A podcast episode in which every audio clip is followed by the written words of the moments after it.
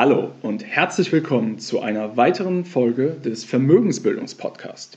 Heute kommen wir zu Folge 2 unserer Miniserie, warum dein Geld auf der Bank nicht sicher ist. In der heutigen Episode schauen wir uns mal ganz genau an, was dein Bankguthaben eigentlich wirklich ist und bedeutet.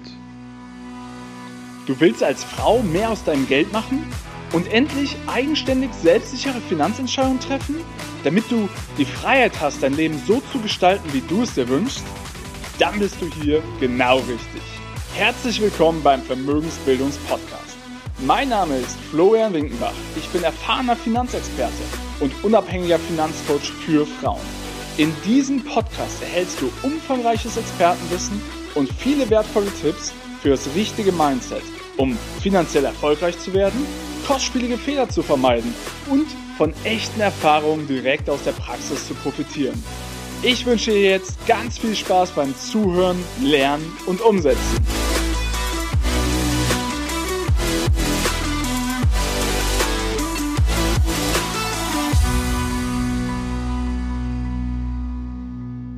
Hast du dir schon mal die Frage gestellt, was mit deinem Geld, also mit deinem Ersparten auf deinem Konto passiert, wenn die Bank pleite geht? Egal bei welcher Bank du gerade bist. Oder denkst du, ach, das passiert schon nicht, ne? Also ist ja alles sicher, die Banken sind sicher. Aber erinnerst du dich vielleicht noch an den Namen Lehman Brothers? Die ja, US-amerikanische Großbank, die in der Finanzkrise 2008 vom Bildschirm verschwand?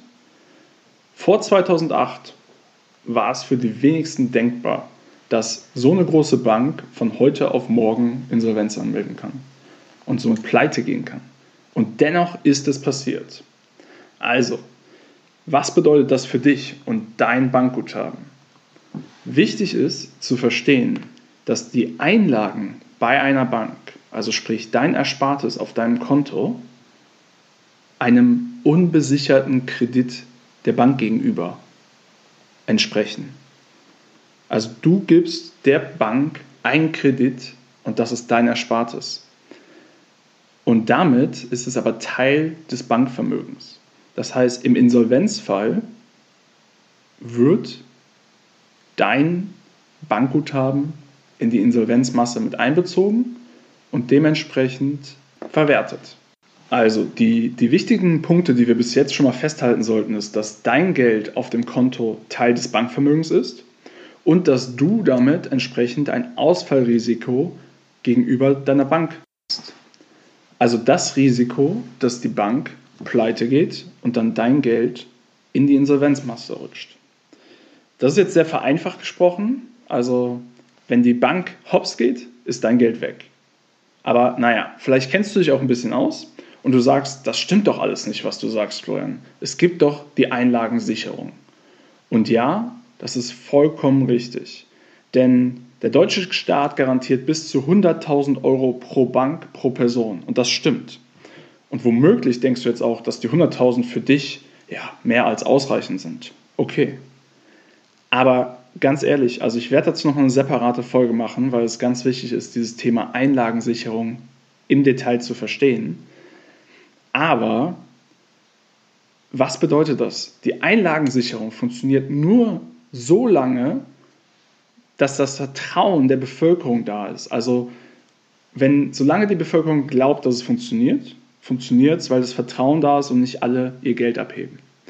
Aber glaubst du wirklich, dass der Staat die Einlagensicherung finanzieren kann, wenn es hart auf hart kommt und die Mehrheit der Deutschen plötzlich bis zu ja, 100.000 Euro pro Konto verliert? Wer soll das denn finanzieren? Naja, am Ende trifft es uns Steuerzahler.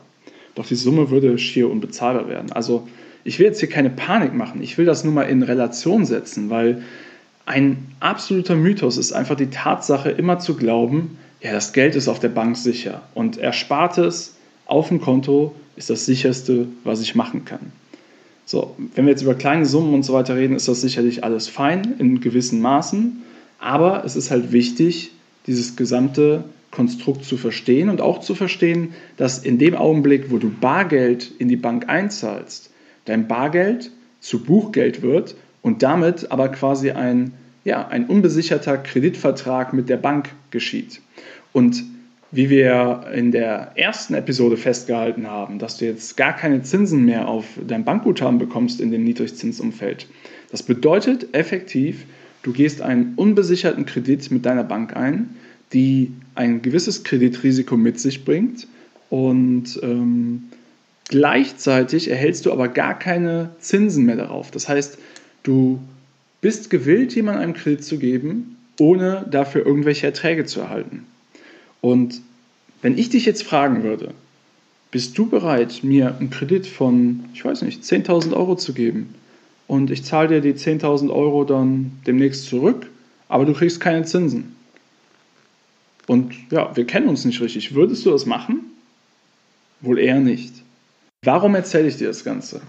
Naja, ich möchte, dass du verstanden hast, dass deine Geldeinlage oder Bankeinlage, dein Bankguthaben eine Art Kredit ist. Und ich möchte, äh, dass du verstanden hast, dass du darauf keine Zinsen bekommst. Und wenn es jetzt nämlich um das Thema Geldanlage geht, dann gilt es ganz stark zu differenzieren. Dein Sparguthaben ist Teil des Bankvermögens. Aber das Guthaben, was auf deinem Depot ist, ist Teil des Sondervermögens. Das heißt, das würde nicht in die Insolvenzmasse ähm, einbezogen werden. Dazu werde ich auch nochmal eine separate Folge machen, weil es ganz wichtig ist, diesen Unterschied zu verstehen und auch, was das quasi ja, an Risiko für dich persönlich bedeutet.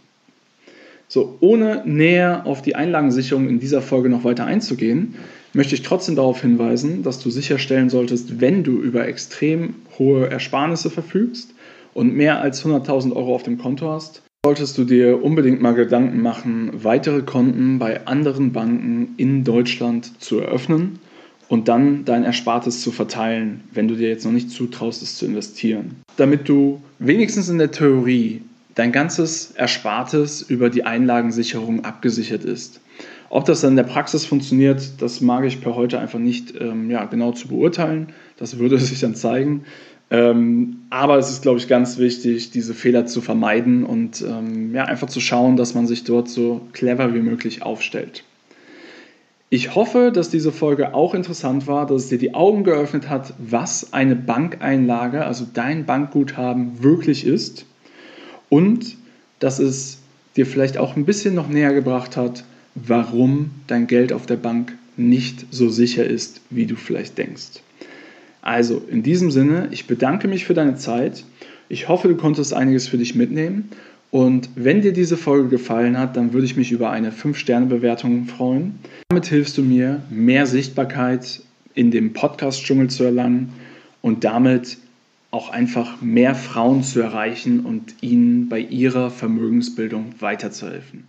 Vielen lieben Dank, dein Florian Winkenbach.